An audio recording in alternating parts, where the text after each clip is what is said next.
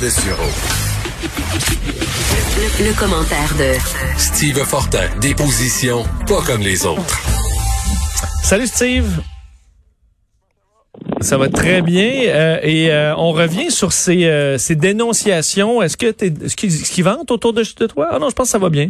Sens-tu le vent de la Gaspésie? Je vais me déplacer un petit peu, oui. Oui, hein, on sent la fraîcheur du fleuve. Est-ce qu'il fait beau aujourd'hui Ah en oui. Gaspésie? T'es où là?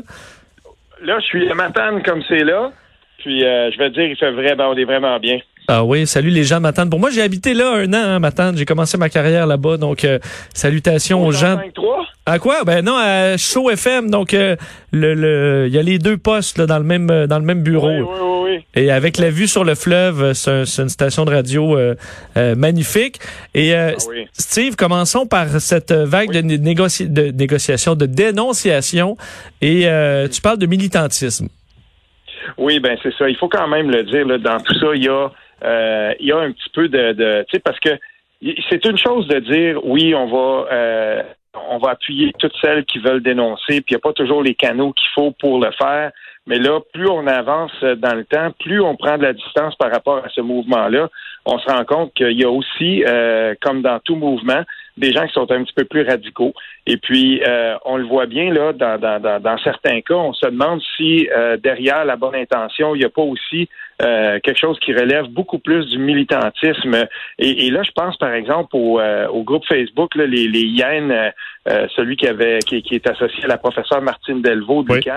Euh, je regarde un peu comment on conduit les choses. Je regarde les commentaires qui sont là. Tu sais, quand, quand j'ai vu la dénonciation qui a été faite euh, et qui visait Yves-François Blanchette, je me suis dit, il faut l'aborder de la même façon que les autres, euh, jusqu'à preuve du contraire. Je veux dire, euh, tu sais, il faut, il faut porter une attention à ça. Puis j'attendais de voir comment il était pour, euh, pour euh, réagir à ça. Et puis, euh, ben, finalement, il a réagi, il me semble, en tout cas, comme d'autres auraient aimé réagir, dans le sens où il a dit, ben, parfait, moi, je nie tout. Puis, votre, il a dit à la personne, allez vous plaindre aux autorités compétentes.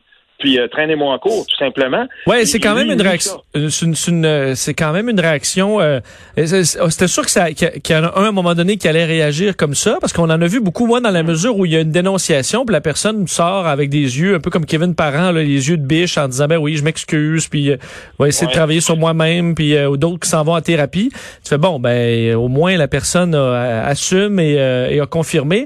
Mais dans la mesure où quelqu'un nie, ben là, faut dire qu'elle là effectivement droit à sa présomption d'innocence. Puis on a le droit, on a, on a le droit d'utiliser là le système traditionnel parce que euh, on- une personne a le droit de se défendre. Oui, tout à fait. Et puis là, c'est c'est bien ce qu'on va voir parce que ce cas-là euh, a ceci d'intéressant, c'est qu'on va voir comment la, la, la personne qui a publié ce, ce, ce, ce témoignage-là sur la, la page Facebook militante, et je répète, euh, des hyènes, euh, ben là, on va voir comment comment la, la personne va réagir. Est-ce qu'on va déposer une plainte? Est-ce que ça va aller à procès? Et, et moi, ce qui m'a un petit peu tanné de ça, c'est que c'est vrai qu'on monitore les pages beaucoup, là, puis il y a du monitoring qui se fait, puis on, on, on, s'assure de- d'effacer les commentaires, puis tout ça, mais il y en a un, moi, qui m'a qui m'a particulièrement agacé, où on- il y avait une dame qui répondait, bon, ben, euh, euh, tu sais, euh, good job, puis euh, ben, y a-t-il quelqu'un maintenant qui pourrait peut-être penser à viser François Legault? Là, c'était mur à mur politique, puis tout à Oh. coup, euh, ça, ça, ça m'a vraiment écœuré sur cette page-là. Puis je me suis dit, s'il faut qu'on tombe là-dedans, puis tu sais, mon collègue Claude Villeneuve, il l'a dit à une de nos émissions, il disait, qu'est-ce qu'on va faire si, euh, par exemple, dans le monde politique, à coup de dénonciation anonyme, on était capable de faire dérailler, euh, la, la campagne de quelqu'un? Ben oui, une élection. Jusqu'à maintenant, parmi, par- parmi les politiciens fédéraux, Vincent, je termine avec ça, il y en a juste un qui a réagi à cette, euh, à cette affirmation-là, à ce témoignage-là, c'est Jack Meeting. Pour les autres, j'ai pas vu personne encore réagir, les autres chefs de parti, je tiens à le souligner. Qu'est-ce qu'il a dit, euh, Jack Nixon, là-dessus?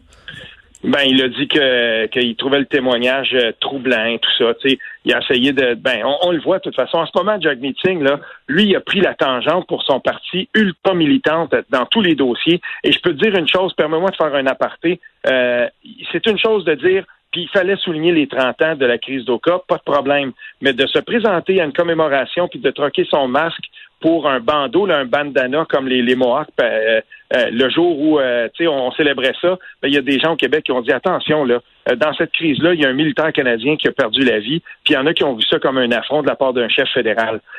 mais tu sais, Jog Meeting maintenant, il se, il se positionne vraiment, il se campe très très à gauche, et c'est une stratégie pour lui qui est très assumée pour des dernières des dernières semaines, on le voit. Là. Parce que quand tu une personnalité aussi publique, un chef de parti, euh, il y a quand mhm. même, c'est un terrain très glissant parce que si tu dis, ben je m'en vais vraiment là, ok, je dis moi, il y a pas de problème ces sites-là de dénonciation là, sans nécessairement de sans qu'on sache la vérification qui se fait derrière. Euh, ben moi, je suis pour ça. Euh, il y a pas d'omelette sans casser des œufs. Mais OK, mais si jamais ton nom apparaît, là, parce qu'il y a un adversaire politique qui disait, ben moi, il faire la job, ou ben parce que tu es une personnalité quand même, veux, veux pas, tu es vulnérable parce qu'il y a un tata qui décide d'inventer de, d'inventer une histoire. Là. Ben là, qu'est-ce que tu fais? Est-ce que tu acceptes de te retirer de la vie politique parce que là, ton nom était là, puis ou parce que là, vu que c'est toi, ben là, ça va être différent parce que toi, c'est pas vrai. Euh, c'est quand même un terrain vraiment glissant d'approuver ce genre de façon de faire quand tu es une personnalité publique. Oui, et, tu fais bien de le dire, Vincent, parce que je crois euh, que Yves-François Blanchet a, probablement montré la voie dans un cas comme celui-là. Euh, voilà, moi je nie tout et maintenant euh, que cette personne-là porte plainte à la police. Et une, une réaction comme celle-là, euh, tout à coup. Donc, c'est comme si François Blanchet disait, moi, je me réclame euh, de ma présomption d'innocence. Je suis innocent, c'est ce qu'il dit. Je nie tout en bloc. Et là, maintenant, que cette personne-là euh, m'accuse ou qu'elle ait porté plainte à la police, puis on se reverra au procès. Et, là, tout à coup, autrement dit, c'est que ce témoignage-là qu'on a lu, ben, il faut maintenant l'éprouver devant les tribunaux.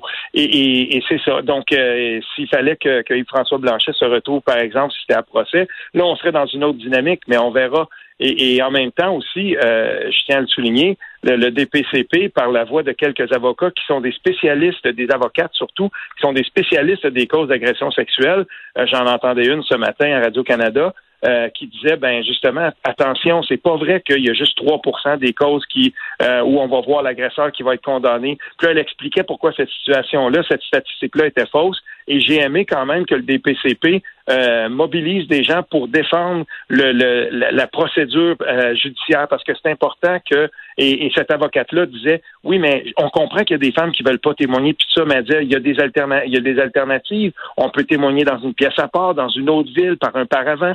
Tu sais elle expliquait euh, à quel point oui ça peut être difficile de, de, de, se rendre à procès pour quelqu'un qui veut dénoncer son agresseur mais que c'est pas c'est pas vrai qu'il n'y a pas de ressources et que tout à coup il faut absolument se lancer dans une dans une espèce de, de, de chasse aux sorcières comme ça ou dans une, une initiative comme ça qui on ne sait pas ce que ça va vraiment donner. Puis le tribunal populaire, ben c'est pas le tribunal, euh, c'est pas un vrai tribunal. Puis des fois, ben la peine est, peut-être pas non plus ajustée à la faute. Et c'est un peu ce que les gens disent hein, par, par rapport à Marie-Pierre Morin. Euh, quand on regarde ce, qui lui est reproché, il y a eu des bons textes qui ont été publiés qui disaient, euh, ben regardez là, euh, elle a perdu, elle a perdu beaucoup. Puis c'est un voie de fait simple, mordre. Puis euh, elle, aurait, elle, aurait pas eu en justice une sanction aussi sévère que de tout perdre comme elle le fait en ce moment si ça avait été à procès. Fait que là, il y a une iniquité aussi qui se, passe, euh, qui se produit. Oui, je pense quand même qu'il y a dans la population une grande partie de la population qui est quand même mal à l'aise avec tout ça, en étant quand même très sensible avec une personne qui est victime d'harcèlement ou d'agression sexuelle. et je, pense que c'est pour ça que les gens sont sont aussi déchirés en disant ben OK, je, je comprends des, des, des, des, groupes, des victimes qui disent, OK, là, c'est assez. Puis, euh, regarde, il y a des, les gens vont passer dans le tordeur, puis il arrivera ce qui arrivera parce qu'il y, a une nécessité de changer les choses. on voit la, au nombre de dénonciations. Mais c'est que là, ça va tellement vite. J'ai de la misère avec, là, entre autres, les, pages, euh, la page des Yens. Là, il a ouvert de nouvelles pages aujourd'hui sur Instagram, entre autres, qui visent les humoristes ou d'autres. Ça va tellement vite que, écoute, euh, je peux pas croire qu'il y a une enquête euh, très exhaustive sur chacun de ces cas-là qui est fait par une petite équipe sur Facebook, alors que c'est des dossiers qui ébranlent des familles, des vies à gauche et à droite. il en sort 20 par jour là, sur certaines pages. Je pense pas qu'il y a un grand, grand travail. Et il veut, veut pas, au rythme où ça sort, il va y avoir des, débordements, il va y avoir des fausses histoires aussi à travers le cas.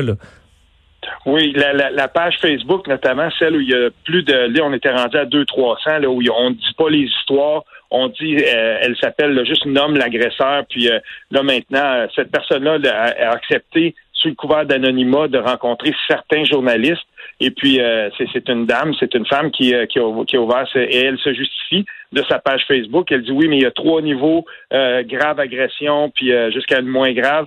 Puis, mais c'est très, très difficile à, justifier. Puis cette dame-là disait justement en entrevue que j'ai entendu à une autre antenne qu'effectivement, elle l'a dit, elle l'a confirmé, elle a reçu des mises en demeure. Et puis, euh, ça, ça, va continuer, ça, parce que ça peut pas être une façon de faire. Tu peux pas ouvrir. Moi, je, je suis en total désaccord avec une procédure comme ça, avec cette façon de faire-là. Tu ouvres une page Facebook, tu dis aux gens, ben, nomme-le ton agresseur, raconte même pas ton histoire, fais juste dire son nom, puis ajoute-le à la liste. À un moment donné, tu as beau, peut-être que tu t'appelles, euh, imagine, il y a deux Vincent Dessureau, tu sais, puis euh, là, tout d'un coup, tu te retrouves, écoute, c'est tu sais, que c'est ça, cette affaire-là? Ça n'a aucun, aucun bon sens. Et là, il y en a des mises en demeure qui ont été envoyées dans ce cas-là. Je suis content d'avoir un nom qui est pas si commun parce que quelqu'un qui s'appelle, euh, je sais pas, quelque chose Tremblay, là, il doit être inquiet. Tremblay, euh, Éric Tremblay, écoute, il y en a tellement.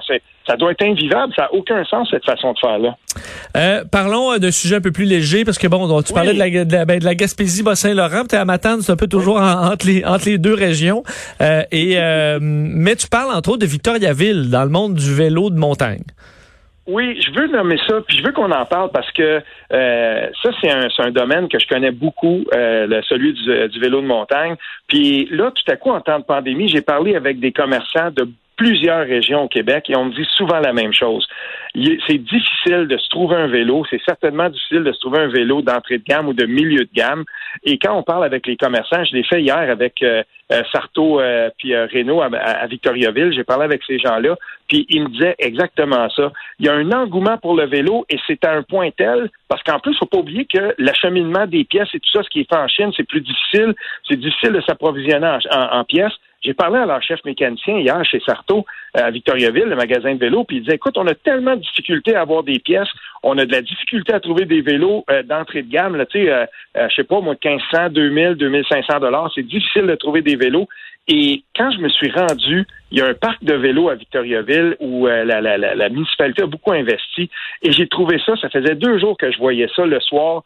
Euh, en temps de pandémie, tu sais, les sports d'équipe qu'on faisait avant, le soccer, le baseball et tout ça, ça a été un peu, tu sais, il n'y a pas vraiment de saison et surtout pas les sports intérieurs, mais on s'est reviré de bord, on a mobilisé une équipe d'entraîneurs, des gens qui sont capables de prendre, respectant la distanciation sociale, un entraîneur pour quatre ou cinq euh, vététistes, de gens de vélo de montagne qui vont être avec chacun des entraîneurs. Et il y a plein de gens qui se sont dit, on va se mettre au vélo, justement.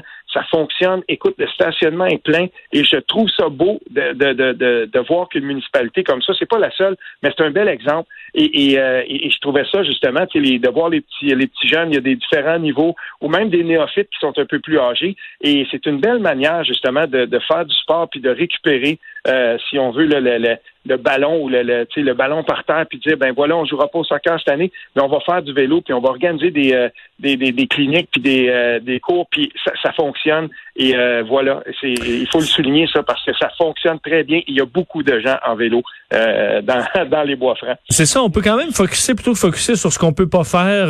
on peut focuser sur la, la, la, la, grande liste de choses qu'on peut faire là, cet été. Mhm. Oui, et il y a, y a ça, je veux dire, je regardais aussi, il y a des terrains de tennis, c'est difficile d'avoir des places. Et, les gens ont décidé de sortir, de sortir quand même. Et, euh, ça, je le vois un peu partout. Euh, je, suis passé euh, tantôt par le mont Commis. Là, on est dans le coin de Rimouski, au nord de Rimouski. Puis j'arrive là-bas, je vois encore là, tu sais, beaucoup, beaucoup de gens. Et, tu parles avec les gens, puis bon, ben oui, ben moi, tu vois, c'est la première fois que je viens ici. Cette année, est avec sa femme, les enfants, on a décidé que euh, on partait puis on allait faire euh, des, des, du vélo, oui, mais je voyais aussi qu'il y avait des kayaks dans son attirail. Puis euh, voilà, c'est le plein air. Et je crois que les gens vont profiter de cette, cet été un petit peu particulier pour faire autre chose. Et il y a du monde en Gaspésie. Je peux te dire une chose. ça, j'en ai parlé tout de suite avec les gens quand je suis arrivé ici ce matin. C'est difficile de se trouver un hôtel, c'est difficile de se trouver un terrain de camping. Au moins, on se dira ça euh, ce sera un bon été pour euh, les gens, les villégiateurs, pour les gens ici qui ont des terrains de camping et tout ça. Et, c'est comme ça partout dans le Québec en ce moment. Ben tant mieux, les gens sortent, puis euh, ça va faire certainement du bien à l'économie du Québec. Au moins, c'est tellement vaste la Gaspésie que sur la plage, là, de promener, tu peux quand même avoir des moments de solitude que tu peut-être pas au camping, là, mais trouver des, des endroits calmes, c'est c'est facile à trouver en Gaspésie, même s'il y a beaucoup de gens.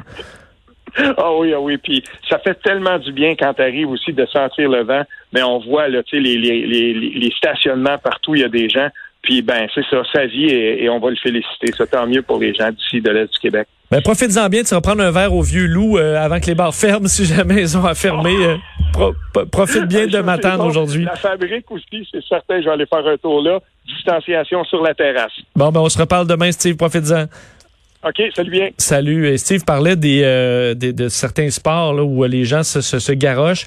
Dans les façons de sortir, là, j'explore le monde euh, maritime là, de la plaisance. Cette année, je parlais avec un propriétaire de ponton euh, dans les derniers jours qui disait avoir vendu son vieux ponton 10 000 dollars au-dessus de ce qu'il l'a payé il y a quelques années parce que c'est la folie, là, parce qu'il y a des familles qui disent ben nous on veut sortir sur l'eau, on veut euh, un bateau parce que on veut sortir de la ville, on en a besoin, il n'y a plus de camping, il n'y a plus d'hôtel.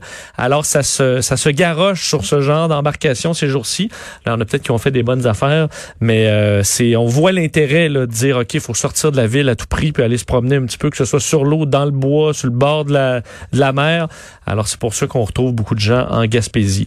Euh, on s'arrête, je vous le disais plus sérieusement, Martin Carpentier là, qui serait en vie euh, le donc euh, qui euh, le principal suspect derrière la mort de Nora et Romy Carpentier. On parle de cette cavale au retour.